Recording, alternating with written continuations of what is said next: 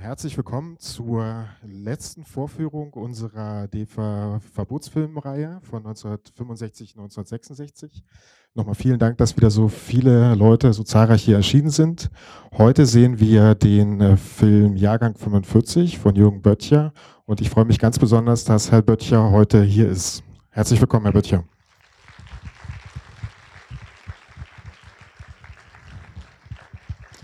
Und bevor, also wir haben immer den äh, gleichen Ablauf jede Woche, dass ähm, die Studenten erst eine kurze Einführung geben, dann läuft der Film, danach gibt es eine Diskussion.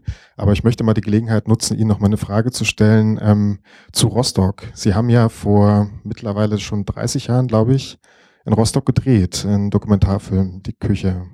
Äh, welche Erinnerungen haben Sie noch an Rostock?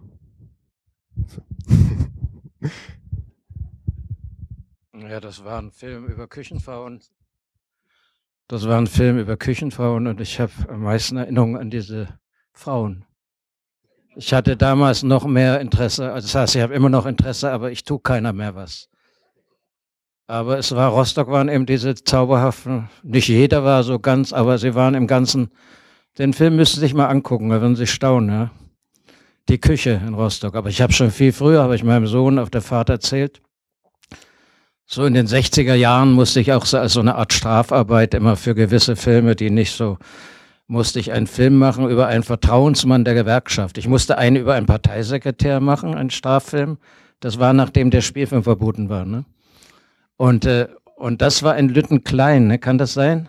Neubauviertel und das war so ein, so ein herrlicher Kerl, der war wirklich Vertrauensmann aber wie man halt, ich wusste das auch früher, wenn man Semsek, ich weiß nicht, in der, im, beim Studium hieß es Seminarsekretär, ne? Und da war immer, wer macht das nur? Und das war immer der ärmste Hund, der das nicht, der das nicht ablehnen konnte, ne? Also, dass er so eine komische Arbeit macht. Und so ähnlich war es beim Vertrauensmann der, der, der Gewerkschaft auch für so einen Arbeiter, ne? Und ich werde das nie vergessen, aber mit denen dann so mit so einem Ding, also die haben dann so mit den Krähen so eben blockblauweise, ne? Aber eben immer so aufs Meer gucken und auf und dann ein Stück höher mit den, mit den Arbeitern und so. Gibt es auch ein paar schöne Arbeitsfotos aus der Zeit. Also da war ich schon in 80er, 60er Jahren schon in Rostock. Aber bei der Küche war es intensiver, muss ich zugeben. Ja. Genau, vielleicht können wir den Film ja wirklich mal hier zeigen. Ähm, vielen Dank, Herr Böttcher, und wir werden dann nach dem Film natürlich eine Gesprächsrunde mit den beiden Studenten, ähm, Carsten Seifert und Benjamin Hujawa haben. Und ich bitte jetzt beide nach vorne, die eine kurze Einführung in den Film Jahrgang 45 geben werden. Ja, hallo und herzlich willkommen von unserer Seite nochmal. Das ist Benjamin, ich bin Carsten und wir halten jetzt eine kleine Filmeinführung über Jahrgang 45. Doch bevor wir über Jürgen Böttchers Film Jahrgang 45 sprechen werden, möchten wir noch kurz einmal die äh, Begrifflichkeiten DEFA und Kahlschlagplenum in Erinnerung rufen. Denn in genau zwei Wochen, also genauer am 17.05.2016, feiert die DEFA ihr 70-jähriges Jubiläum. Zu diesem Anlass möchte ich Ihnen nun einen kleinen geschichtlichen Überblick über die DEFA und also die Entstehung verschaffen. Die Deutsche Film AG war ein Filmunternehmen der DDR welches ihren Sitz in Potsdam-Babelsberg hatte. Die Ursprünge der DEFA reichten bereits bis ins letzte Jahr des Zweiten Weltkrieges zurück. Im Moskauer Hotel Lux fand ein Treffen beim KPD-Vorsitzenden Wilhelm Pieck statt, um über eine Neugestaltung und Neuausrichtung des kulturellen Lebens in Deutschland nach dem Ende des Dritten Reiches zu entscheiden. Im Januar 1945 nahm eine Arbeitskommission der KPD, welche aus 20 Mitgliedern bestand, ihre Arbeit auf. Eine Gruppe engagierter Filmschaffender, unter ihnen auch Kurt Metzig, sollte die neue deutsche Filmproduktion nach dem Krieg vorbereiten. Zu einer ersten Beratung von Filmemachern, Schriftstellern und Kulturfunktionären kam es da am 22.11.1945 im Hotel Adlon. In dieser Versammlung wurde allerdings deutlich, dass mit der Entstehung einer neuen Filmlandschaft auch mit alten Traditionen gebrochen werden musste. Ziele waren eine Aufarbeitung und Auseinandersetzung mit der jüngsten Vergangenheit sowie Filme mit humanistischem, antifaschistischem und demokratischem Charakter. Aber auch filmische Darstellungen, die den damals gegenwärtigen politischen Aufbruch in eine neue Zeit thematisierten, sollten gedreht werden. Das Interesse daran war auch sehr groß. Viele prominente Filmleute waren an einer Mitarbeit interessiert. Am 17.05.1946 feierte die DEFA schließlich ihre Gründungsveranstaltung. Zwischen 1946 und 1952 entstanden mehr als 700 Spielfilme, darunter eine vielfältige Anzahl diverser Genres, zum Beispiel Märchen, Kinderfilme, aber auch musikalisch unterhaltsame Filme. Die Produktionen ernteten dabei auch international große Beachtung. Ferner kam es zur Zusammenarbeit mit ausländischen Filmfirmen. Auch für das Fernsehen der DDR fertigte die DEFA zahlreiche Produktionen an. Zusätzlich entstanden auch ca. 750 Animationsfilme, weit mehr als 2000 Dokumentar- und Kurzfilme sowie Wochenschauen. Zum größten der kulturpolitischen Einschnitt kam es nach dem 11. Plenum des Zentralkomitees der SED im Dezember 1965, als zwölf Filme verboten wurden und erst 1990 einmalig auf, erstmalig aufgeführt wurden.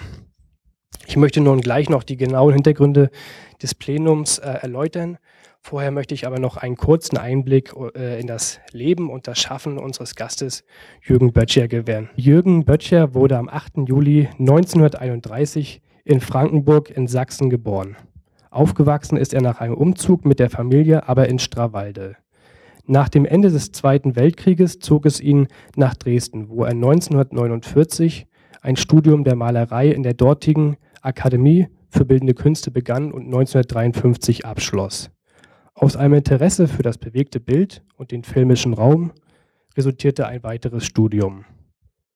Von 1955 bis 1960 studierte er Regie an der Hochschule für Filmkunst in Potsdam-Babelsberg.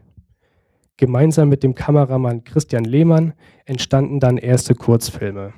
Dabei zeigte Böttcher stets Aufgeschlossenheit an den Geschichten, die seine Protagonisten zu erzählen hatten.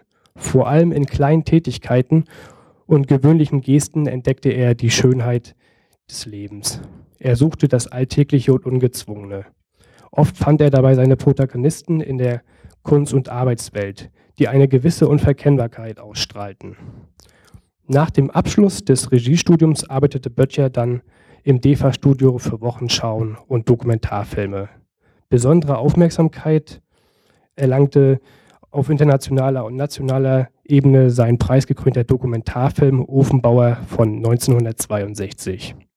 Mitte der 60er Jahre drehte Böttcher dann seinen ersten und einzigen Spielfilm Jahrgang 45, welchen wir nachher noch sehen werden.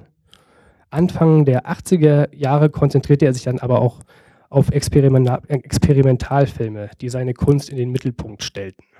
Denn Jürgen Böttcher, auch unter dem Pseudonym Strawalde bekannt, zählt auch als international bekannter Maler zu den wichtigsten Künstlern erst der DDR und später der wiedervereinten Bundesrepublik. Allerdings geriet auch Jürgen Böttchers Jahrgang 45 in die Mühlen des Kahlschlagplenums von 1965. Die SED hatte als großes Ziel die Wirtschaftsentwicklung auf die Tagesordnung gesetzt. Es sollte über das neue ökonomische System gesprochen werden. Um jedoch von der schwierigen wirtschaftlichen Situation abzulenken, geriet die Kultur dabei verstärkt in den Blick. Jeder freien, experimentellen und kritischen künstlerischen Äußerung wurde dabei der Kampf angesagt. Ungern gesehene Autoren, Kunstwerke und Themen die sich kritisch mit dem sozialistischen Staat auseinandersetzten, wurden angegriffen. Präsentiert wurde der obligatorische Bericht des Politbüros, dabei von Erich Honecker. In diesem rechnete er überraschend mit den Kulturschaffenden ab, denn seiner Meinung nach seien diese schuld am Verderben der, Liter äh, der Jugend. Denn laut Honecker gab es eine neue Art der Literatur. Eine Literatur, die im Wesentlichen von Sexualität, brutalen Darstellungen, destruktiven Kunstwerken und von westlichem Einfluss geprägt waren.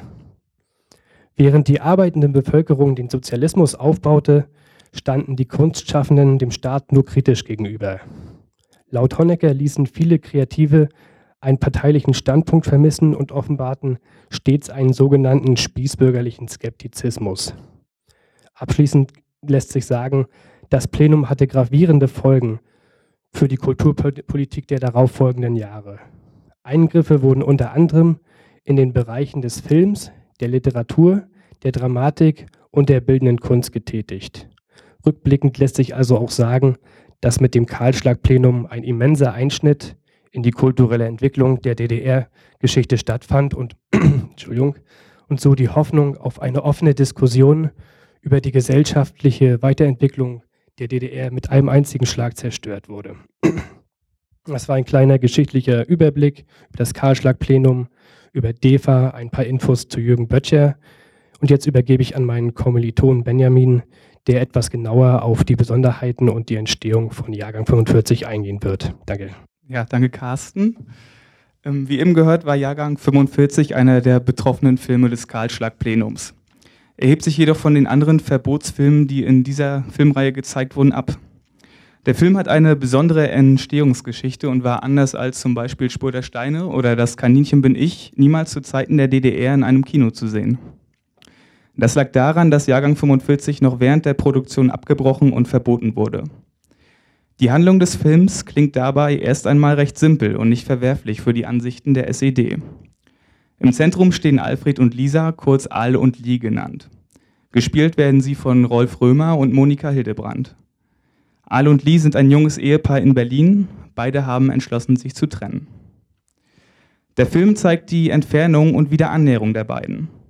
Dabei bekommen sie Rat von Mogul, einem alten Künstler und Nachbarn des Paares, von Familie, Freunden und Vorgesetzten. In dieser Geschichte sahen auch die HV Film und die künstlerische Arbeitsgruppe Roter Kreis kein Problem und gaben das Drehbuch, welches Jürgen Böttcher zusammen mit Klaus Poche schrieb, für die Produktion frei. Dies geschah im März 1966, also ungefähr vier Monate nach dem 11. Plenum. Viele Filme waren bereits verboten worden und neue Drehbücher und Filmideen wurden sehr genau geprüft. Poche und Böttcher wussten um die Brisanz ihrer geplanten Umsetzung und sparten Details deshalb bewusst aus, um eine Drehfreigabe zu bekommen.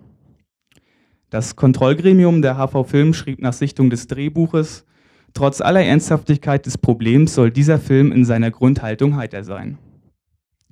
Böttcher, Poche, Kameramann Roland Gref und der Rest des Teams hatten jedoch andere Pläne. Im Zentrum sollte keine Handlung im engeren Sinne stehen, der Film sollte vielmehr eine Stimmung wiedergeben, seine Figuren charakterisieren und die Atmosphäre Ostberlins in den 60er Jahren einfangen, die noch immer stark vom Zweiten Weltkrieg beeinflusst war. Dafür entwickelte Böttcher einen ganz eigenen Filmstil, den es so in der DDR bisher noch nicht gab. Inspiriert von der Nouvelle Vague in Frankreich und dem Neorealismus aus Italien, inszeniert Böttcher den Film mit einem sehr dokumentarischen Stil. Er zeigt Berlin in seiner reinen Form, mit Ruinen und Gebäuden, deren Einschlusslöcher die Präsenz des Krieges vor Augen führen und gleichzeitig einen Generationskonflikt der Kriegs- und der Nachkriegsgeneration aufzeigen. Protagonisten werden auf der Straße gezeigt und dabei von Roland Greves Kamera vielmehr beobachtet als in Szene gesetzt. Die Präsenz der Umgebungsgeräusche, die teilweise sogar die Unterhaltung der Schauspieler übertönt, verstärkt dieses dokumentarische Gefühl. Als einer der ersten DEFA-Filme wurde Jahrgang 45 überhaupt nicht im Studio gedreht. Zudem wurden viele der Nebendarsteller mit Laien besetzt, um eine Unmittelbarkeit zu erzeugen. Eine der bemerkenswertesten Szenen zeigt Al und seine Freunde, die am Gendarmenmarkt in Berlin sitzen. Plötzlich taucht ein Bus mit Westtouristen auf. Diese Szene bietet Raum für zahlreiche Interpretationen und ist ein Beispiel dafür, wie es der Film ganz ohne sprachliche Mittel schafft, einen Gefühlszustand der DDR-Jugend in den 1960ern auszudrücken und ein geteiltes Volk darzustellen. Was auf dem Papier möglicherweise noch vollkommen unkritisch aussah, wird im Film dagegen ganz deutlich. Also achten Sie ruhig beim Film mal ganz besonders auf diese Szene, als der West-Touristenbus auftaucht. Darüber werden wir im Anschluss sicherlich dann auch noch mit Jung Böttcher sprechen können. Man kann sich vorstellen, dass der Film Jahrgang 45 in der DDR eine neue Welle hätte ins Leben rufen können, so wie es in anderen Ländern bereits der Fall war. Doch leider kam es nie zu einer Aufführung. Nach den Dreharbeiten von Mai bis August 1966 sichteten die KAG und die HV Film das gesamte Rohmaterial. Ihr ernüchterndes Fazit, das Material beinhalte viele konzeptionelle Fehler und stehe im klaren Widerspruch zu dem, was im vorher eingereichten Drehbuch zu lesen war. Kritik wurde vor allem an der Zeichnung und Ziellosigkeit der Figuren geübt. Dabei wurde von einer Heorisierung des Abseitigen gesprochen. Die jungen Erwachsenen leben perspektivlos in den Tag hinein.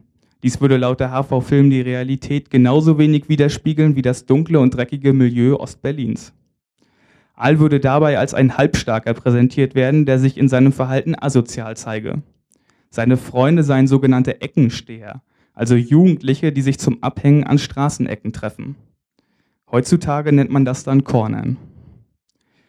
Auch Personen wie der ältere Nachbar Mogul, die Familie oder als Kaderleiter hätten einen starken ideologischen Einfluss auf die Figuren nehmen müssen. Es fehle ein klarer Standpunkt zu der Partei, der im Film einfach vorhanden sein müsse. Franz Jaro von der HV Film äußerte sich zu Jahrgang 45 deshalb wie folgt. Es hätte ein sauber sozialistischer Gegenwartsfilm werden können, der unserer Jugend gültige und unserer Ordnung entsprechende Erkenntnisse vermittelt. Mit seiner Inszenierung hat sich der Regisseur gegen die Absicht des Buches und der Regiekonzeption gestellt und damit zugleich die wesentlichen Erkenntnisse und Lehren aus der Diskussion des 11. Plenums des ZK unserer Partei, der er angehört, missachtet. Zwar gab die HV-Film an, dass der Spielfilm mit Nachdrehs und einer inhaltlichen Neuausrichtung noch gerettet werden könnte, dazu kam es letztendlich aber nicht. Die Produktion wurde abgebrochen und das Material in den Giftschrank verbannt. Die HV Film stellte selbstkritisch fest, dass es in Zukunft noch genauere Prüfungen und Auflagen für Drehbücher und die Umsetzung dieser geben müsse, damit so etwas nicht nochmal vorkomme. Dies kann man als vorläufiges Ende der künstlerischen Freiheit der DDR-Filmschaffenden ansehen. Als Folge dessen war es Jürgen Böttcher nicht mehr möglich, Spielfilme zu drehen. Bis heute sind eine Reihe von bemerkenswerten und preisgekrönten Dokumentationen in seiner Vita dazugekommen, ein Spielfilm jedoch auch nach dem Mauerfall nicht mehr. Als sich im Oktober 1989 abzeichnete, dass die Deutsche Demokratische Republik nicht mehr lange existieren wird, wurden Möglichkeiten geprüft, die verbotenen Filme nach vielen Jahren aufzuführen bzw. zu rekonstruieren. So konnte Jürgen Böttcher im Dezember 1989 mit der Rekonstruktion beginnen und an einer ersten Schnittfassung arbeiten. Im Frühjahr 1990 begann die Nachsynchronisation des Films. Da zwischen dem Dreh und der Fertigstellung also ganze 24 Jahre lagen, wurden bis auf Hauptdarsteller Rolf Römer alle Schauspieler von anderen Sprechern nachsynchronisiert. Die offizielle Erstaufführung erlebte der Film dann im Oktober 1990. Einige Darsteller bekamen den Film allerdings nie mehr zu sehen, wie beispielsweise Paul Eichbaum, der die Nachbarn Mogul spielt und bereits vor der Erstaufführung verstorben war. Was bleibt, ist ein Stück Zeitgeschichte, ein Lebensgefühl der 60er Jahre in Ostberlin und ein Gefühl von der politischen, künstlerischen und gesellschaftlichen Situation in der DDR.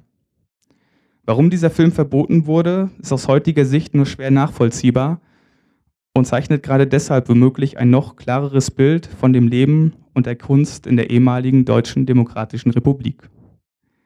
Damit bedanken wir uns beide bei Ihrer Aufmerksamkeit, wünschen jetzt viel Spaß bei Jahrgang 45 und freuen uns, wenn nach dem Film dann Jürgen Böttcher mit uns hier vorne stehen wird und uns und Ihnen dann auch einige Fragen beantworten kann. Viel Spaß. Ja, dann freuen wir uns noch ganz herzlich, ähm, dass Jürgen Böttcher jetzt hier bei uns ist und uns noch einige Fragen beantworten kann. Ähm, wir fangen einfach direkt mal an. Es ist ja sehr ungewöhnlich für einen Film, dass es von den Dreharbeiten bis zur Fertigstellung dann ganze 24 Jahre braucht oder bis man überhaupt die Möglichkeit hat, diesen Film dann fertigzustellen. In der Zwischenzeit ähm, hat man ja vielleicht auch andere Gedanken, eine andere Sicht auf diese Zeit damals in der DDR. Wenn Sie jetzt die Chance gehabt hätten, den Film 1966 schon fertigzustellen, hätte er vielleicht anders ausgesehen als die jetzige Version, die dann 1990 fertiggestellt wurde? Glaube ich nicht. Haben Sie sozusagen das genau das umgesetzt, äh, was Sie auch machen wollten, oder hatten Sie andere Gedanken noch gehabt zu der Zeit? Ach, wissen Sie, das geht, wenn man einen Film macht, nicht so sehr um Gedanken. Es geht einfach um die, man greift aus dem Leben etwas raus. Und das Leben ist unglaublich vielschichtig und viel, und das ist halt ein Gleichnis, was man, was man zu verwirklichen versucht, nicht? Und man hat nicht den, also ich weiß nicht, wer das, den Ehrgeiz hat, dass er gewissermaßen die ganze Zeit treffen will oder dass er sich dann fragt, ob ich das nicht hätte anders machen können, ich glaube, der ist ein bisschen schwierig dran. Also so habe ich die Welt nie gesehen. Ne? Ich möchte übrigens nur zu Ihrem Verständnis sagen, der Film hätte natürlich nie Jahrgang 45 geheißen, wenn der Film fertig geworden wäre. Das war der sogenannte Arbeitstitel, weil es einfach darum ging, um, um, um 20-Jährige etwa, nicht? 1965, als wir den Film äh, anfing zu planen oder die ersten Dinge aufzuschreiben. Und natürlich hätten wir einen ganz anderen Titel, ja, also der ein bisschen poetischer und sich auf diese kleine Geschichte bezieht. Jahrgang 45 ist ein Riesentitel, ne? Heute kriegt das sowas anderes im Verlauf der, der Zeit, die vergangen ist, ne? Aber, wie?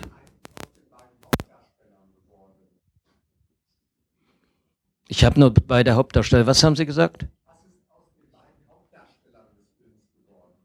Tja Gott, was ist jetzt geworden? Der eine ist tot. Der, der Römer ist, äh, ja, ich weiß nicht ganz genau, der ist noch ein bisschen, der ist durch einen Unglücksfall tot und die, die gute, äh, ja, das ist der Name weg, mein Kopf ist schon etwas angestrengt. Äh, äh, äh wie, wie heißt sie doch gleich? Wie? Genau, ja. Äh, die hat äh, natürlich nicht mehr Chancen gehabt, große Filme zu machen, sondern hat eben in Dresden Theater gespielt und, und hat dann sehr viel gesungen. Also ist sehr viel rumgereist und hat eben Lieder gesungen und, und, äh, und Gedichte vorgetragen und sowas, nicht? Aber, und sie hat noch ein bisschen was, aber sie hat nie diese Verwirklichung gehabt, die, die sie verdient hätte. Habe ich jetzt noch mal eine Frage. Ähm, Gab es überhaupt äh, Unterschiede beim, vom ersten Drehbuch, dass die HV Film bewilligt wurde, bis zum fertigen Film? Und wenn ja, welche? Nein, da erinnere ich mich gar nicht. Das war. Der Witz war ja nur, dass die gar keine Fantasie hatten, diese Leute, ne? Und wir haben eben den Film sehr frei gemacht und sehr das war nicht nur der Umstand, dass sehr viele Laien mitgewirkt haben. Nicht allein die Tatsache, dieser Mann, der alte Mogul. Ich habe damals im dritten Hinterhof gewohnt, im Prenzlauer Berg. Und dieser, dieser Mogul, der Paul Eichbaum, hat im zweiten Hinterhof gewohnt und der war mal im Zuchthaus bei den Nazis, weil er Widerstandskämpfer war. Und war dann bis zu seiner Rente war er, war er in der komischen Oper so eine Art Arbeiter im, im, im äh, ja, der hat ja alles Mögliche gemacht und und zudem musste ich immer gehen und die Miete bezahlen. Also der war so eine Art Obmann, so politisch noch so ein bisschen als alter Mann. Und meine Miete war 29 Mark 20 für meine, für mein Zimmer. Und er, und ich ging immer hin und gab ihm 30 und sagte, es stimmt so, Mogul. Also das heißt, Mogul habe ich nie gesagt, das war ja später erst. Und er hat auch gemalt, das Bild, was er da so, das hat er selbst gemalt. Ne? Er hat also laienmäßig, aber rührend schön gemalt und ich habe ihm auch gemalt. Ne? Und dass ich den Mann genommen habe, war allein schon völliger Irrsinn. Ne? Man wollte, dass das Geschonek oder es gab noch so einen, ich komme jetzt nicht auf seinen Namen, der immer so die alten Arbeiter, Funktionäre spielte und kluge Arbeiter, die Ratschlag geben und so. Und allein das durchzusetzen, dass da so ein Laie, so eine dritte Hauptrolle, das war schon, das war schon gefährlich. Ne? Ich habe dann später auch gehört, dass äh, der Mogul, also dieser Paul Eichbein, hat den Film nie erlebt. Als er dann lief auf der Berlinale, noch mit mein, noch die Sprache eingelesen, weil es ja mit Knatterkameras. Das wird Ihnen nicht so klar sein, aber Spielfilm war bis dahin mit eben Spielfilmkameras. Und das bedeutet, das waren schwere Apparaturen.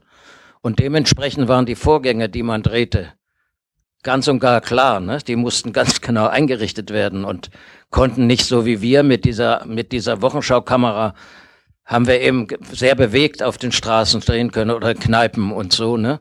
Und haben dann natürlich deshalb das Schnarren weg. Später wussten wir immer, wir müssen dann synchronisieren, weil wir das nicht mit Schnarren verkaufen können, das Spielfilm. Und äh, dieser Paul Eichbaum hat also den Film nie gesehen und auch die anderen Jungs haben den nie gesehen. Und immer wenn ich die mal traf im Prenzlauer Berg, die da einfach mitgemacht haben, war das peinlich. Aber am schlimmsten war für mich, dass er den Film nie gesehen hatte. Und als der dann lief, dann habe ich, als ich das erste Mal sehe, nur geheult, ne, dass er nun das nie sehen konnte. Und er hat aber bevor, also noch, hat er an, an Walter Ulbricht einen Brief geschickt, dass er das nicht versteht, dass der Film verboten ist. Er, er meint, dass das ein guter Film war. Und da gab es dann ein Dokument, Walter Ulbricht hat nicht geschrieben, aber so ein blöder Kerl von der Kulturminister, der hat einen öblen Brief geschrieben, dass er selber nichts dafür könne er wäre als Mensch gewissermaßen, wie er so existiert, möglich, aber eben nicht im Film. Also es wäre grauenhaft, wie er sich, und so darf sich kein, keiner, der für die Arbeiterschaft äh, gewissermaßen steht und der, er hätte ihm keinen guten Vorschlag gemacht, er hätte nicht geholfen, diesen Mann auf die richtige Bahn zu kriegen und so weiter und also Wahnsinn. Aber gut, ich muss aufhören zu erzählen. Es ist also, äh, es ist nicht so, dass in dem Drehbuch so viel anderes oder so geschickt, sondern als das dann realisiert war, als dann so eine, so eine, der Club zum Beispiel, der Tanz ist ein ganz normaler Tanz. Die, die meisten haben gar nicht gemerkt, dass wir einen Spielfilm drehen, ne? Nur so nicht, wenn die da so stehen und rauchen ihre Pfeife und wenn die, ja, nur eine hat so eine schöne, sehr schöne, die mit so einem sehr schönen jungen Studenten tanzt. Die hat das gemerkt und hat dann, hat sich dann so weggedreht in so einer Totale, nicht? Aber ansonsten, naja, und das war für die Funktionäre grauenhaft. Das waren für die alles keine typische DDR-Jugend. Die waren für die alle schlampig und wie Wessis, ne? Weil sie das Leben ja gar nicht kannten, ne? Die kannten eben, diese Idioten kannten das Leben nicht. Als sie jung waren, kannten sie es, ne? Aber die fuhren in ihren Bonzenschleudern und vorne wurde abgesperrt und die, die, und kannten dann nur die Filme, die sie selbst äh, äh, erlaubt hatten. Und da waren alle gereinigt und alle quatschen gewissermaßen nur pro domo, ne? Und dieser Film, dass der diese Art, zum Beispiel diese, diese Szene, ich habe mich gefreut, dass Sie das bemerkt haben, diese West-Omnibus-Szene, ne? Es war ja in der DDR für uns auch als Dokumentaristen, wir durften einfach die Mauer nicht zeigen, ne? Den antifaschistischen Schusswald durften wir nicht zeigen. Was ja irre ist, ne? Und äh, ich habe eben diesen Kniff gemacht, dass ich zeige, wie Westomnibusse reinkommen. Ne? Und damit habe ich gezeigt, dass wir ein Ghetto sind. Nicht? Und natürlich schon in der Gruppenabnahme hat ein sehr kluger Regisseur, ich darf den Namen nicht sagen, der hat dafür gesorgt, dass nach der Gruppenabnahme diese Szene rausgelöst werden musste. Er hat gesagt, er findet das infam und findet das politisch falsch, wir sollten doch wirklich also gewissermaßen das als eine Art Freiheit, dass die westdeutschen Bürger sehen, wie großartig unser deutsche demokratische Blick beziehungsweise Ostberlin ist. Und das nun gewissermaßen so, so aufzuspießen und das findet er nicht in Ordnung. Und da gab es eben, das ist eben Demokratie, also Demokratie ist manchmal richtiger Mist, ne? Also jedenfalls haben die dann alle so gemacht, bis auf ein oder zwei. Und da war für mich der Film sowieso verloren, weil für mich war der Film ich wollte große Spielfilme machen, aber ich wollte was viel Irreres machen als diesen Film. Also der viel mehr Wirklichkeit, noch viel mehr auch teilweise Kritik hat. Ne? Und als diese Szene raus war, da war für mich der Film sowieso schon gelaufen. Ne? Und dann ist er eben, wie gesagt, als er dann die Hausabnahme war, da war die Szene raus.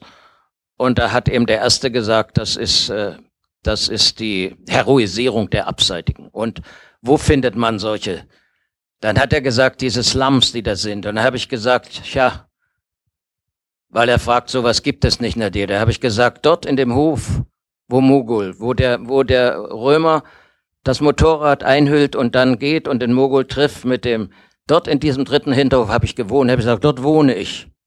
Da habe ich noch bis 1972 gewohnt, ne? Noch mit Lukas, meinem Sohn, als er zwei Jahre alt war, in einem, ohne Bad und ohne, Unten war, war, die Keller waren, waren Ratten drin. War, also nach dem Krieg waren die Keller waren offen, nur so ein paar Bretter. Und nachts liefen dann immer in den Mülltonnen die Ratten rum. Also, und da waren wir dann im obersten Stock. Und jetzt habe ich gesagt, da wohnt ich und ihr sagt, es gibt keine Slums, ne? Ja, jetzt weiß ich auch nicht, warum ich das erzählt habe. Aber äh, der Witz ist, dass diese Leute halt all das als Anklage verstanden, dass ich nicht genutzt habe, den Film, um Reklame für die DDR zu machen oder für Funktionäre, Reklame, darum ging's, ne? Darum ging's. Und dass diese Funktionäre praktisch einfach verschwiegen werden.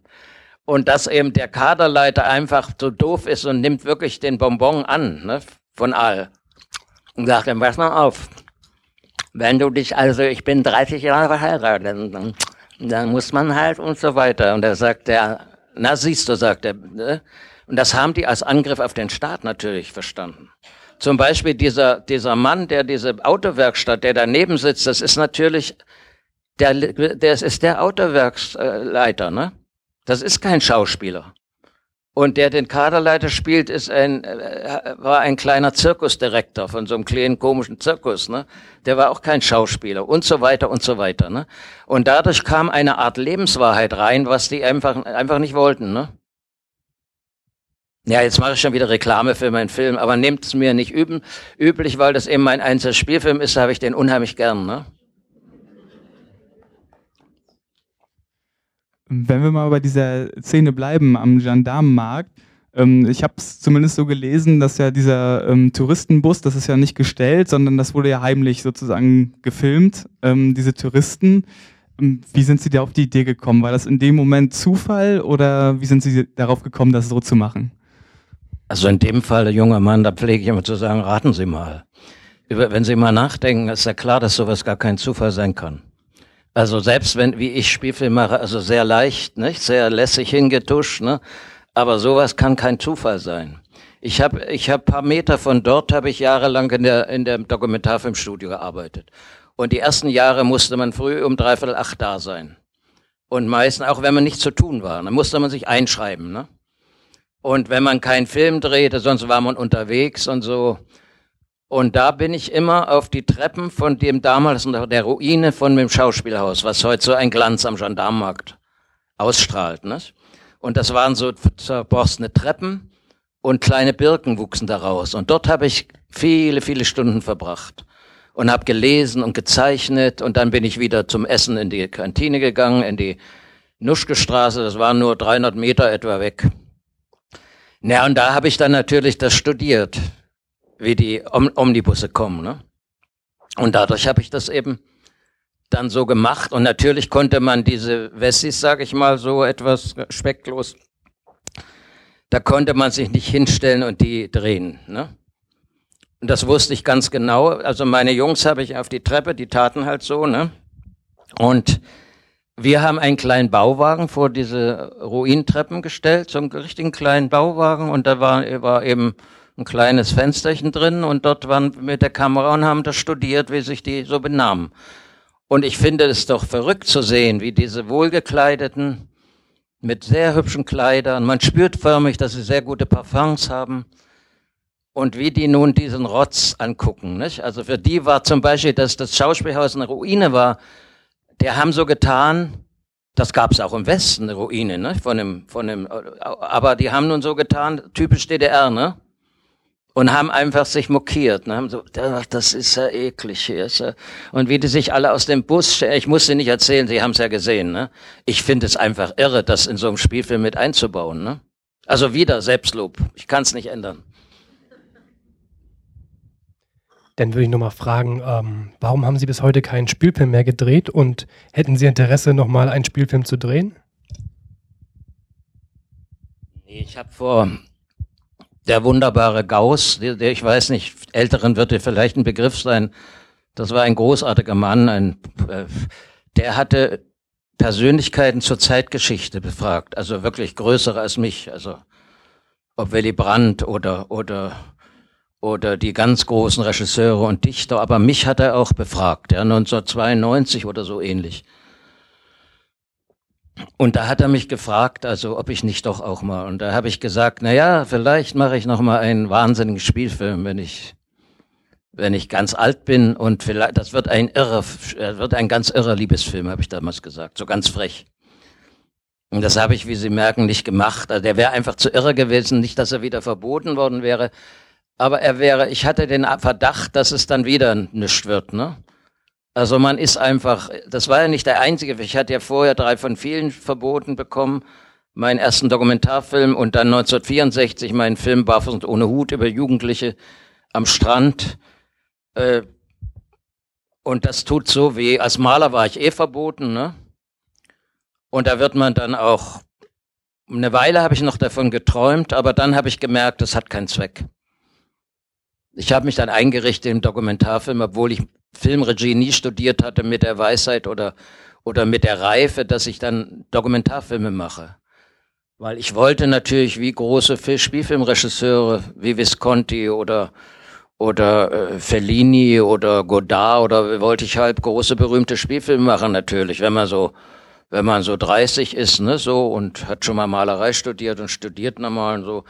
Aber in diesem Studium habe ich dann auch großartige Dokumentarfilme kennengelernt von Evans, Borinage und und äh, ja, großartige Spiele. Und da dachte ich, das musst du erst mal machen und dann machst du deine eigenen Spielfilme daraus.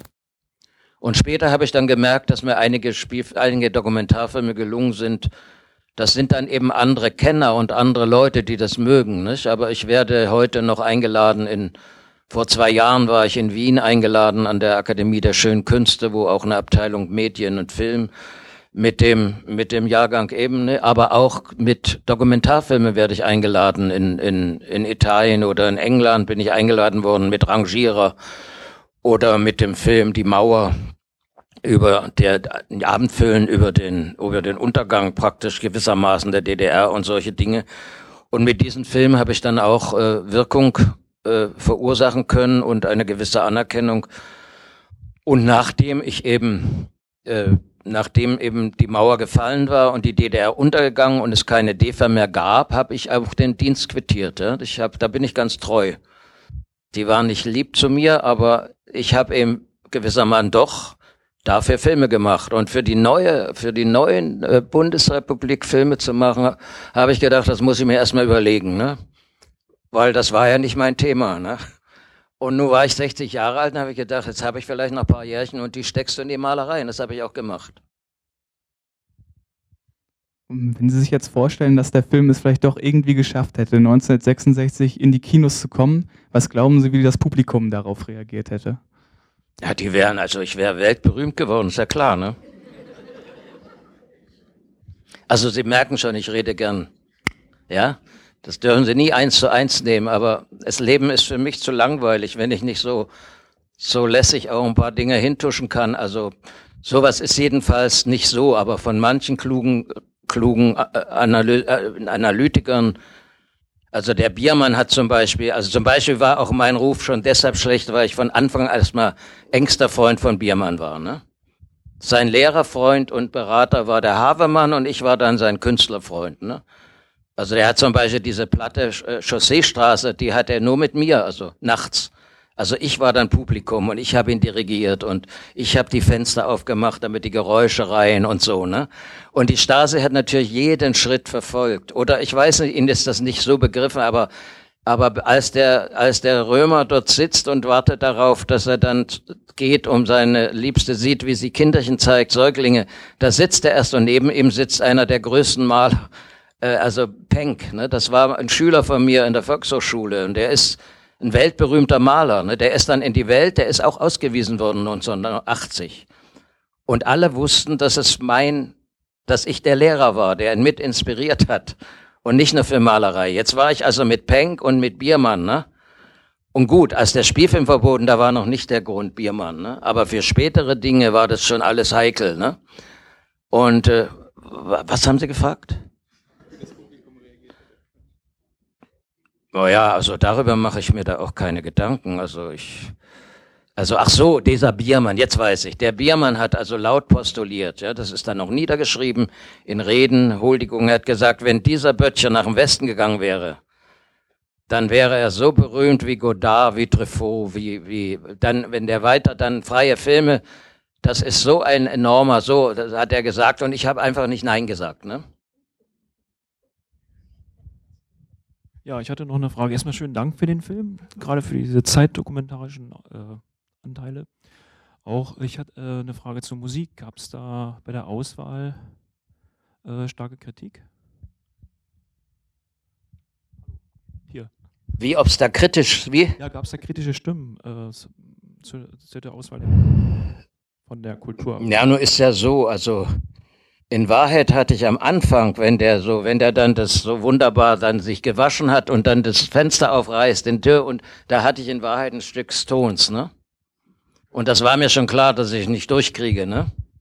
Aber äh, bei der Abnahme, äh, bei der Abnahme, bevor er verboten war, war das noch drin, ne? Und das mit dem Biermann, das haben die nicht kapiert, ne? Also, dass die Musik, nur wenn jetzt steht Biermann, ne? Die Gitarre und dieses wunderbare Lied war eben, ein Lied, was Biermann aus dem Amerikanischen äh, hat er das rübergeholt, nicht? Äh, und die, und die Eva sang das und das hatte ich halt, ne? Und das habe ich einfach genommen, ne? Weil ich zeigen wollte, dass der so verlegen ist und weil über die große Liebe und er ist im Begriff, sich im Grunde zu trennen, ne? Und dass dadurch der Alte so guckt und, und sagt, lass mal, das ist doch wunderschön, ne? Das schien mir gut, dieses Lied da einzubauen. Ja. Ähm, Sie haben jetzt also auch mit dieser Biermann-Nummer ja das nochmal so angespielt. Wären Sie in den Westen gegangen, wäre alles anders gewesen. Ne? Wären, hätten Sie eventuell die große Karriere gemacht? War das jemals eine realistische Option? In den Westen zu gehen und da eine andere Karriere anzustreben? Ach, in den Westen zu gehen? Ja. Für mich nie. Warum? Ach, jetzt muss ich den Alten, den Alten, das ist, das ist ganz gefährlich, sowas zu erzählen. Ne? Also dieser Gauss hatte mich damals auch gefragt. Und ich habe ehrlich gesagt, warum nicht, ne? Also es war so, über die Mauer klettern, das hätte ich damals vielleicht noch gekonnt, sportlich, nicht? Aber den Mut, mich abschießen zu lassen, aber ich hatte auch gar keine Lust. Also ich habe die DDR anders gesehen. Ich hatte sie nicht so gehasst wie Jüngere. Und ich habe gemerkt, Leute, die fünf, sechs Jahre jünger, meine Schüler waren an der Volkshochschule, wie Penck war damals 14, Peter Graf, Makolis, die waren 16, 17. Und ich habe gemerkt, dass die die Welt anders sehen, dass sie politisch anders sind. Ich bin aber Young 31, wie Sie gehört haben, und habe in der Oberlausitz den Krieg, das Ende des Krieges erlebt. Und habe also praktisch mit im Übergang zur Pubertät und so all die Nachrichten, was Deutsche in der Welt an Verbrechen angerichtet haben und habe das gewissermaßen auch auf meinen Buckel mitgenommen, ne? vom, vom Gefühl, von der Verantwortung. Und ich wusste immer, was eben zum Beispiel die Industrie, was Krupp zum Beispiel beigetragen hat, schon im Ersten Weltkrieg und im Zweiten, dass die Milliarden verdient haben an ihrem, an ihrer Kriegsmunition, ne? Und ich wusste, dass IG Farben, was wieder nach dem Krieg dann groß war im Westen, dass die das Gift für Auschwitz und nicht nur für Auschwitz geliefert haben. Und das war für mich die Pest, ja. Für mich war diese Art Kapitalismus war die Pest, ja. Und dorthin würde ich nie gehen. Dass dann die, der Sozialismus so schief ging, dass da so viel Unrecht gab, das war für mich, ich gebe es zu, sekundär. Für mich waren das Bürger, war das eine Bürgerwelt, mit der ich nichts zu tun haben wollte. Und äh, die Jüngeren aber haben das nie so scharf gesehen und ich habe das nie, ich habe ihnen das natürlich nicht übel nehmen dürfen können. Ich habe jetzt, ich weiß nicht, ob einige Spiegelleser bei Ihnen dabei sind. Ne? Also ich habe schon bei dem Gespräch von Gauss, hat er mich das gefragt und da habe ich eben sowas ähnliches, etwas anders gesagt und dann habe ich gesagt, für mich ist zum Beispiel auch die Art wie Lumumba, wie, wie über belgischen Kolonialismus und äh, wie, wie Lumumba ermordet wurde und überhaupt diese, diese, dieses, äh, und wie Chile massakriert wurde, wie, wie Pinochet, die, die Allende. Ich habe mal einen Film gemacht über chilenische Sänger. Das waren im Grunde meine Freunde und wir haben gebankt dann nach diesem chilenischen Putsch. Und ich wusste aber, dass ein Mann wie Kissinger da die Hände drin hatte. Ich wusste, dass ein Mann wie Kissinger äh, praktisch die Hände drin hatte, dass in Kambodscha Hunderttausende Frauen und Kinder zerbombt worden sind, ja. Und dass er, dass er mit die Hände hatte, eben die Sache mit Chile und so weiter. Und in diesem Interview sage ich das. Wie der Mann, wie, wie, der, wie dieser Kissinger wird geliebt, wird geachtet, kriegt den Friedensnobelpreis. Und für mich ist er was ganz Schlimmes. Ja? Und zudem, also in dieses Reich gehe ich nicht. Ne? Aber Sie können sich ja vielleicht vorstellen, was das bei gewissen Leuten für eine Wirkung hatte. Also gewisse Leute, also ich sage keine Namen, also Künstler, die aus der DDR weg sind und weltberühmt geworden sind, die haben natürlich einen Ausspruch von mir, warum ich nicht in diesen Westen gehe. Ich habe dann aber noch gesagt, ich habe jüngere Freunde, die könnten nicht wie ich. Ach ja, ich muss dazwischen schalten. Ich hatte, wurde nie rausgelassen ne, aus der DDR. Ich war immer so, wir haben mich was machen lassen, aber ich war auch als Maler, als Formalist verboten. Das war ziemlich komisch. Aber sie haben mich etwas machen lassen. Aber ich hatte dann Verehrer wie Chris Marker und Evans, großartige, international ganz bedeutende Persönlichkeiten, die haben sich um mich gekümmert, die haben mir geholfen, psychisch, ne? Und haben sich ab 60er Jahren Mitte sehr bemüht, dass ich mal nach Frankreich komme mit meinen Film über Arbeiter und so. Niet, war ne, klar, war ganz klar, nicht, ne? Aber 1986 wurde ich auf einmal eingeladen im, nach Paris, ja. Der erste Regisseur der DDR, der in Paris im Centre Pompidou Festival Cinema du Riel eine große Retrospektive kriegt. Ne? Und da haben die mich natürlich rausgelassen. Warum? Anerkennung der Kunst der DDR. Da haben nicht diese Schafköpfe, die wurden nicht eingeladen, die mich immer verboten hab, haben. Ne? Und danach, zwei Jahre später, in einem berühmten Festival Edinburgh, dann London. Folglich war ich nun in der westlichen Welt, ne? Und bin zurück. Und dann habe ich gesagt, das ist der eine Grund. Ich habe jüngere Freunde, die habe ich in meiner Art be be beeinflusst. Und ich lasse doch die dann nicht. Will ich sie damit indirekt aufhören, dass sie probieren, über die Mauer und sich dort vielleicht abschießen zu lassen? Und dann bin ich der Jüngste. Der Jüngste. Ich hatte einen Bruder, Jahrgang 22, eine Schwester und ich war der Jüngste. Und folglich waren meine Eltern dann schon sehr alt. Und sage ich, denken Sie, damit ich etwas besser lebe oder mehr Anerkennung habe, gehe ich dann nach dem Westen und verlasse die Eltern? Ich denke gar nicht daran. Naja, und das hat, wie gesagt, Eindruck gemacht. Also es gibt ein paar Leute, die mir das gut anrechnen, ne? Aber ich habe dann die Wirkung gemerkt, wie mir das manche sehr, sehr böse anrechnen. Und Sie merken aber, sehen Sie, diese sogenannte Kunst, was ist denn das? Das ist, dass man übers Leben erzählt und dass man möglichst aufrichtig übers Leben erzählt. Und wenn man dabei eine Wirkung hat, dass man auch ganz schön vielen Leuten gewissermaßen etwas zu nahe oder dass sie das ankotzt, weil man Wahrheiten sagt, die denen nicht passen, das folgert daraus. Und es wäre einfach für meinen Geschmack völlig blödsinnig, wenn man sich da was verkneifen würde. Ich bleibe dabei und sehen Sie, ich bin nun schon ein alter Mann, also ziemlich gereift mit in ein paar Wochen 85 Jahren. Und mir ist es nicht schlecht bekommen. Äh, weil man, weil man, wenn man zu sehr das nach innen lässt und sich so, so quält und nicht nach raus lässt, dann, dann wird es blöde mit dem Herzen, dann hat man, hat man schlechte Laune. Äh, aber das Leben ist so großartig. Die Welt ist so, so zauberhaft. Die Natur ist voller Nachrichten. Ne? Das ist, wenn Sie das mal nur nehmen, das ist ein, ein ganz anderer Reichtum, als der im Grunde verordnet ist. Sehen Sie die Schweinerei der Züchtung, ne? Die Leute werden gezüchtet von den Mächtigen. Die werden gezüchtet, zu einem Mist zu kaufen, den fast keiner braucht. Ja, das wird unentwegt gemacht. Und äh, in der DDR war es Propaganda. Ja, wenn da groß steht, wir, wir, wir machen das noch toller und so. Das hat ja kein Arzt geglaubt. Das hat aber nicht so, das hat ein bisschen, war ein bisschen lästig, es war peinlich, ne? Aber diese Scheißprobe, ich will jetzt nicht sagen, der Westen ist so, aber diese, diese Art, wie, also wenn ich im Fernsehen, ja, ich bin so blöd und guck manchmal, ne? Und manchmal auch ist irgendwas aus irgendeinem Grund im RTL, ja? Und ich möchte, also, da ist gerade was mal ganz gut. Auf einmal bleckt einer und schreit mir, ich muss ein Auto kaufen und so. Also unentwegt so ein Mist, ja? Wenn das Freiheit ist, da frage ich mich, ja? Wenn das Freiheit ist. Wie? Es ist unwahrscheinlich interessant, aus ihrem Leben zu erfahren. Aber ich möchte noch gerne wissen, die Protagonisten des Filmes, Ali und Lee.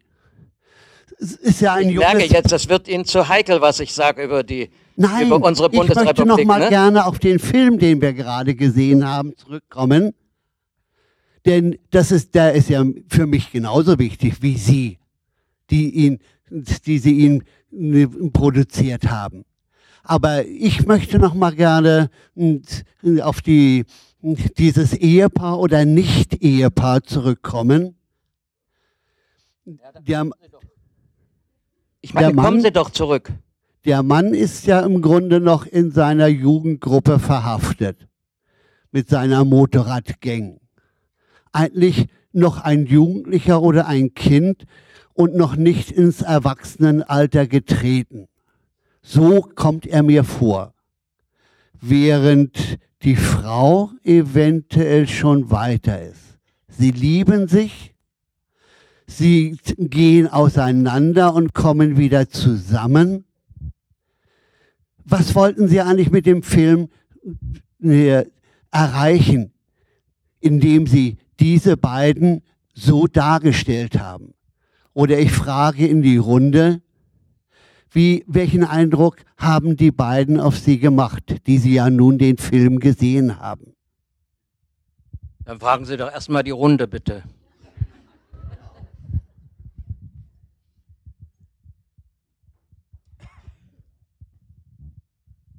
Sind Sie Pädagoge? Also ich sage Ihnen nicht, was ich mir dabei gedacht habe. Und ich sage Ihnen auch nicht, ohne, ich möchte nicht arrogant wirken, aber, aber ich habe mir nicht solche Dinge gedacht, dass dann die Welt, die Welt wenn, sie denn, wenn der Film gelaufen wäre, hätten ja viele den gesehen, was die jetzt wohl denken wollen über diese beiden, dass der noch ein halber Säugling ist, aber sich schon etwas gereift, die Krankenschwester. Also das würde ich jetzt den Leuten überlassen, ne, die den Film sehen. Und da die da aber den damals nicht gesehen haben, und heute ist das schon kurios. Ich habe den Film jetzt paar Mal gezeigt. Auf der Berlinale lief er dann, also das muss ich jetzt schon mal sagen, ja, der lief ja dann so als Anerkennung, weil er zu den wichtigsten Filmen gehört. Noch zweimal so als als und und dann habe ich so viel Begegnung mit mit mit Menschen auch aus aller Welt gehabt, die auf den Film sehr lebendig reagieren und wo ich dann staune, dass ein Film, der so alt ist, noch angeht, noch lebt und so, ne? Also ich würde nie so, ich mache es nicht. Also so gut beim Film könnte man es besser machen, aber manche Menschen wollen ja auch wissen, was ich mit dem Bild, was ich male, was ich damit sagen wollte. Und man kann aber schwer sagen, was man mit Malerei eigentlich sagen will. Und und diese beiden, ich sehe es nicht ganz so hart, dass der Junge ganz so ganz so gewissermaßen noch in den Kinderstuhlen steckt. Aber das zu erklären fällt mir schwer. Also das ist äh, die Idee hatte ich nicht, die hatte Klaus Poche in dem Szenarium und da das die erste Chance war, einen Spielfilm zu machen, ein Jahr nachdem Barfuß ohne Hut äh, verboten war, habe ich die Chance ergriffen und habe den Film, der mir sehr, also etwas sehr geringfügig schien, die Geschichte, habe ich eben durch solche Zeitdinge, wie ich sagte, mit den Westomnibussen und so äh, probiert, also mehr, noch mehr von der, von dieser Welt damals im, äh, im Osten äh, etwas zu erzählen. Aber dass die beiden nicht allzu große Reife haben oder das war mir nicht, dass ich mich da deshalb schäme oder so. Das, ich habe den Eindruck, sowas gibt es. Ich habe äh, ein paar Jahre später äh, in Berlin studiert, in Ostberlin studiert, 68, 69, 70. Und äh, also mich, ich habe selten einen, so, einen Film gesehen, der so intensiv mich an mein Leben damals erinnert hat in Ostberlin. Äh, ich will aber noch was anderes fragen. Äh, ich weiß nicht, wie funktionierte es damals, äh, dass man als Regisseur, als Schöpfer so eines Films dann die Nachricht kriegt, dass der Film kassiert ist. Wurde das direkt oder indirekt oder waren die ganz feige, haben da nur einen Anruf von irgendeinem Mitarbeiter an Sie geschickt oder haben Sie überhaupt nicht direkt was bekommen an Informationen? Wie lief das? Nein, nein, so ging das nicht. Ich habe also wie gesagt, die Gruppenabnahme erlebt und da musste ich diese Szene raus und dann war eben die Hausabnahme, Demokratie, ne? Und bei der Hausabnahme saßen dann Spitzenfunktionäre der Kulturpolitik aus dem Politbüro. Und während der Film lief, habe ich schon gemerkt, das ist alles vorbei, ja. Dann haben die eben mit einer Härte schon, also, ja, also rumgemosert, ja. Also, es ist ja, Genossen, das gibt's doch nicht, Genossen so, ne? So, da merkt man schon, ist aus, ne? Und dann hat eben der Jaro war da auch dabei und dann war noch so ein ganz schlimmer Finger dabei. Und der, und dieser Begriff eben Quiel dann, das ist die Heroisierung der Abseitigen. Und diesen Böttcher, also der hat nun studiert und so und der macht so ein Machwerk. Es hat nichts mit unserer DDR zu tun. Und man muss nur staunen, wo er, wo er Slums findet, ja. Unsere DDR, unsere Hauptstadt ist eine, eine absolut, ist ja auch interessant, was Sie zitiert haben, äh sauber, ne? Es hätte ein sauberer Film sein können. Den ging es immer um Sauberkeit, diesen Schmutzfinken, ne? Und äh, ja, und, das, und dann war klar, also als ich dann dieses Studio verlassen habe, durfte ich das Studio viele Jahre nicht mehr betreten. Und auch die Filmhochschule, an der ich studiert hatte, durfte ich auch nicht. Ich hatte Hausverbot. Also wie ein Feind und habe eben nie mehr das sehen können, zig Jahre, diesen Film, dieses Material. Und das muss ich Ihnen sagen, das tut sehr weh. Und wenn ich dann nicht meine Malerei, die zwar nicht wirken konnte, die ich nicht in Ausstellung sah, Also, wenn ich nicht mein Zuhause dann wenigstens Malerei gehabt hätte, dann hätte ich das wahrscheinlich schwer ausgehalten. Und äh, so ein Bild, was man selbst gemalt hat, mit dem man dann lebt und was dann, das, das tröstet immerhin. Ne? Und ich glaube, Leute, Menschen, heute sagt man ja, ist auch gut. Haben Sie gemerkt? Also in den letzten Jahren sagt man nicht mehr Leute, sondern sagt immer Menschen. Das ist sicher auch gerechtfertigt. Aber wir haben manchmal noch diese alte, dumme Art drauf. Ne? Also es gibt da diesen wunderbaren Begriff leutselig. Ne? Aber das sagt man auch nicht mehr. Menschenselig haut überhaupt nicht hin. Ne? Also, ja, was wollte ich sagen? Es ist halt so, dass es natürlich auch Regisseure geben mag, die wirklich sonst nichts anderes machen, die mit Haut und Haar Regisseur sind. Und wenn die dann den Film verboten haben, ich fürchte, die müssen dann anfangen, Liebesgedichte heimlich zu schreiben oder eine unheimliche Affäre zu beginnen oder so, um das zu verkraften, denke ich mir. Und ich hatte das Glück, dass ich dann wenigstens auf jeden Fall ein Bild malen konnte, was zwar keiner sehen konnte, bis paar Freunde, ne? Aber, aber sehen Sie, auch das ist ja so, ne? Mein Leben, also ich will jetzt nicht rumwinseln, aber ich habe Bilder gemalt mit 25, 26 Jahren. Ein Bild, das heißt die Beweinung, das, das, das, das behandelt meine eigene Todeserfahrung im Krieg, nicht? Die Beweinung. Und das Bild habe ich eingeladen, war ich noch im Verband Bildender Künstler.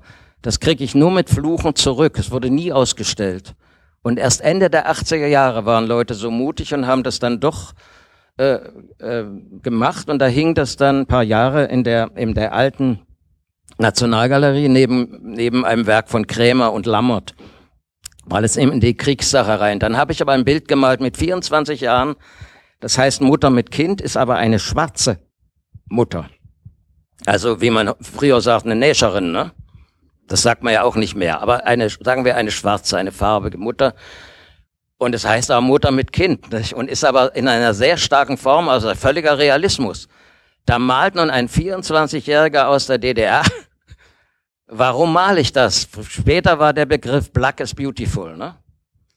Und was mir nach dieser Nazi-Zeit der Jazz bedeutet hat, die Öffnung zur Welt, aber auch zu wissen, was in in Amerika und über was da an wiederum Verfolgung von, nicht? Das alles hat mich sehr, sehr ergriffen und male dieses Bild und dieses Bild nicht nie ausgestellt, nie. Aber nach dem Fall der Mauer hängt es, hing es jahrelang im Albertinum in Dresden. Ne? Und sehen Sie, wenn man so will, kommt das aber sehr spät. Ich sage Ihnen etwas, was vielleicht äh, manche wieder auch nicht gerade sehr nett finden. Wenn man als 25, als 28, als 30er, wenn man Filme macht mit 30, mit 35, wenn man Bilder malt mit 25 und die, und die sind in Wahrheit ziemlich gute Kunst und wenn man die aber nie zeigen kann, das tut sehr weh. Weil man will, was man zeigt, also man will auch, dass man ein klein bisschen, dass die Leute merken, ui, das ist ja, nicht? Und wenn man da das nicht erlebt, das, das, da, da muss man unerhört in sich ackern, dass man nicht abnippelt, ne? Dass man nicht allzu vergnatzt wird. Und das war die ganze Arbeit im Grunde in diesen Jahren, ne? Und deshalb kommt es nur raus, dass Leute meiner Art, äh, wir sind dann, also man, man wird, man wird, man wehrt sich durch eine Art Frechheit und wird dann auch teilweise ungerecht, ne? Und das hilft nichts. Ich kann das nicht, ich kann also nur so eine Art vor. Ich habe auch hab mit gewissen Funktionären, die mich dann angegriffen, die habe ich eben angeschrien. Ne? Also sonst wäre ich verrückt geworden. Ne? Und das Groteske ist, dass mir das sogar dann später, habe ich gemerkt, geholfen hat. Weil die das verrückt fanden, dass einer so frech ist und sie, also Politbüromitglieder, wie sind da Mann? Und Kurella und Abusch habe ich, wenn die mich dann in die, genau, die haben mal so wie Hexenprozesse gemacht wenn sie so einen Film verboten haben. Dann habe ich einfach denen erklärt, dass sie das Leben nicht kennen, ne? Und, und habe dann dagegen gehalten. Und es hat sich später herausgestellt, dass sie deshalb mich, obwohl an Biermanns Seite, ich habe natürlich nicht nur äh, auch die Sache äh, unterschrieben, dass Biermann nicht raus, ne? sondern ich war immer an seiner Seite, das wussten die alles. Ne? Der, der, der Manne Krug, wir haben uns neulich getroffen auf der Berlinale, der hat ja die Paula gekriegt, das ist eine Skulptur, die ich gemacht habe. Ne? Und der Manne Krug hat, hat äh, mit mir den ersten Film, drei von vielen, hat er den Kommentar gesprochen. Und wir haben so viel mit, mit Becker und mit Ecke Schall und mit, und mit dem, mit dem Vater von der Nina Hagen haben wir im Pressecafé ganz viel Zeit verbracht. Ne? Jetzt sieht man sich nach so Jahren wieder und jetzt weiß ich, habe ich wieder vergessen, was ich sagen wollte. Darf ich da also, mal eine Frage anfügen, weil ja, die Paula, nee, ich will nur, nee, ich wollte auf was hinaus, dass man hm, ich weiß es nicht mehr, ich bin zu alt. Sie, glauben ja gar nicht auch sowas. Ich mache das, komme hierher.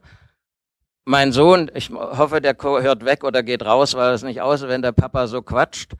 Was hat er ein paar Mal erlebt? Und jedes Mal geht mir so, ich denke, man muss es machen, weil wer A sagt, muss auch B sagen, machen. Ne? Und wenn man das in die Welt geht, dann muss man gewissermaßen befragt, muss man dann auch Rede und Antwort stehen. Nicht so ist es. Ne? Aber glauben Sie mir, es gibt immer wieder Punkte, wo ich sage, warum mache ich das noch? Ne? Weil man Grad ist immer an einem Grad der Peinlichkeit. Ne? Warum? Ja, weil was ist denn los? Man muss jetzt wieder das Herz öffnen über diese alte Zeit, wo man so, wo man teilweise so schwere Erlebnisse hatte. Ne? Und wenn man das noch so sachlich gerade hinkriegt, dann ist es gut. Aber dann hat man den Eindruck, eigentlich habe ich nicht richtig erzählt, was los war. Ne? Und wenn man es aber macht, dann zerruppt es einen bald. Ne? Das ist die Wahrheit. So geht es doch auch mit Liebesgeschichten, die Ski oder das ist doch die Wahrheit. Und deshalb ist dieser Beruf des sogenannten Künstlers, der hat also ganz, ganz komische Nebenwirkungen. Ne? Man könnte sagen, naja, du bist da noch gefragt, sei froh. Ne? so ein alter Knochen und immer noch wollen sie dir, dir was zeigen. Ja, das ist die eine Seite. Die andere Seite ist jedes Mal, zum Beispiel die Sache, die Frage, warum ich nicht nach dem Westen gegangen bin. Ne? Gut, das wird mir hier vielleicht einer verzeihen, aber, aber im Großen und Ganzen weiß ich genau, da leiert man sich wieder in die Scheiße rein. Ne? Ja, ist so. Darf ich Ihr seid schuld. Darf ich vielleicht noch eine Und das gefällt mir, dass es auch lustig wird. Es soll lustig werden. Denn es ist so ernst. Wir müssen lustig werden, ja. Wir müssen uns befreien durch Gelächter auch. So. Darf ich vielleicht noch eine abschließende, äh, abschließendes Kommentar geben? Ähm, in dem Seminar haben wir auch letztendlich ja auch viel diskutiert über die Filme und für mich war es jetzt als Seminarleiter ganz spannend zu sehen, wie im Prinzip die Generation von den Studenten heute, die ja Mitte 20 ist, also auch in dem Alter sind, wie die Darsteller waren, wie sie ein Stück weit waren, äh, wie die mit den Filmen neu umgehen. Also die sind alle nach der Wende geboren eine neue Generation, die ganz andere Perspektiven auf diese Filme haben und wir sind sehr, sehr äh, intensiv auch ins Gespräch gekommen über diese Filme, über die Darstellung, haben ganz andere Fragen gestellt, als es vielleicht jemand macht, der in der DDR sozialisiert wurde. Und das ist natürlich auch das Besondere an den Filmen und auch das Wichtige, dass man diese Filme immer wieder zeigt. Also nicht nur in Berlin und Potsdam, TV-Hintergrund, sondern halt auch in Rostock oder in anderen Städten hier ähm, in Deutschland. Und ich bin sehr froh, dass Sie hier sind, dass Sie uns Rede und Antwort gestanden haben und dass Sie auch letztendlich ins Gespräch gekommen sind mit den Studierenden, die ja letztendlich doch eine ganz, ganz andere Perspektive auf, auf die Zeit von damals haben. Also vielen Dank nochmal dafür und für, vielen Dank für den wundervollen Film.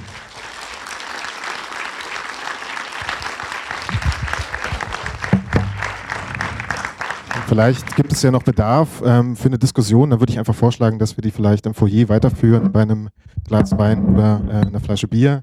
Ich bedanke mich nochmal ganz herzlich bei dem Publikum in Rostock, dass Sie so zahlreich erschienen sind zu allen Filmen, die wir hier gezeigt haben. Nochmal vielen Dank an die Studierenden, Carsten Seifert und Benjamin Hoyoava für die tolle Einführung und das Gespräch. Vielen Dank. Und und ich hoffe, dass wir die Filmreihe vielleicht im nächsten Jahr fortführen können und hoffe, dass Sie dann auch wieder alle dabei sind. Vielen Dank.